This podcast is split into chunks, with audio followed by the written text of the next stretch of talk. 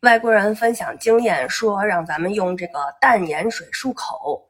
嗯，可是我就想哈，你说他们吃饭吃的那也没什么咸淡味儿，他们这个淡盐水说的是一个什么样的浓度呢？你说我妈炒那菜，还有她炖肉完那肉汤，都比这淡盐水可咸多了。那我说咱们中国人是不是这口太重，完了他就有这个抗炎性了呢？要我说呀，咱们中国人跟外国人这个体质也不太一样，所以咱是不是应该有这个有中国特色的解决方案呢？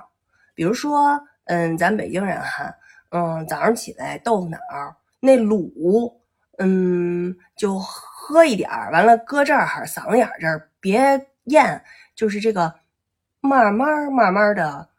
一小口一小口的咽下，吃那涮羊肉，嗯，别别先别吃，先把那个涮肉的那个调料给含这儿，含含含含这，然后一点一点慢慢的咽下。如果不够咸，还可以来点韭菜花儿。不是就是说让嗓子眼这儿有一个什么碱性的环境吗？那咱含什么西瓜霜什么甘草片儿？咱咱咱改六必居不就得了吗？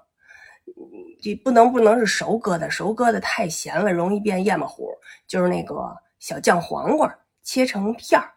嗯，早上出门的时候来一片儿，是吧？是坐地铁挤公交来一片儿。嗯，到了办公室来一片儿。我就不信了，咱还干不过那淡盐水吗？这个笑话归笑话，咱们海外的这个老北京的街坊发来了重要的提示。嗯，他是这么说的。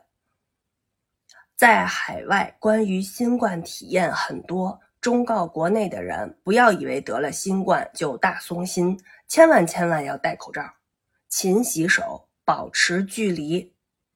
所以在这儿呢，我也再次的呼吁大家，一定要注意防护啊！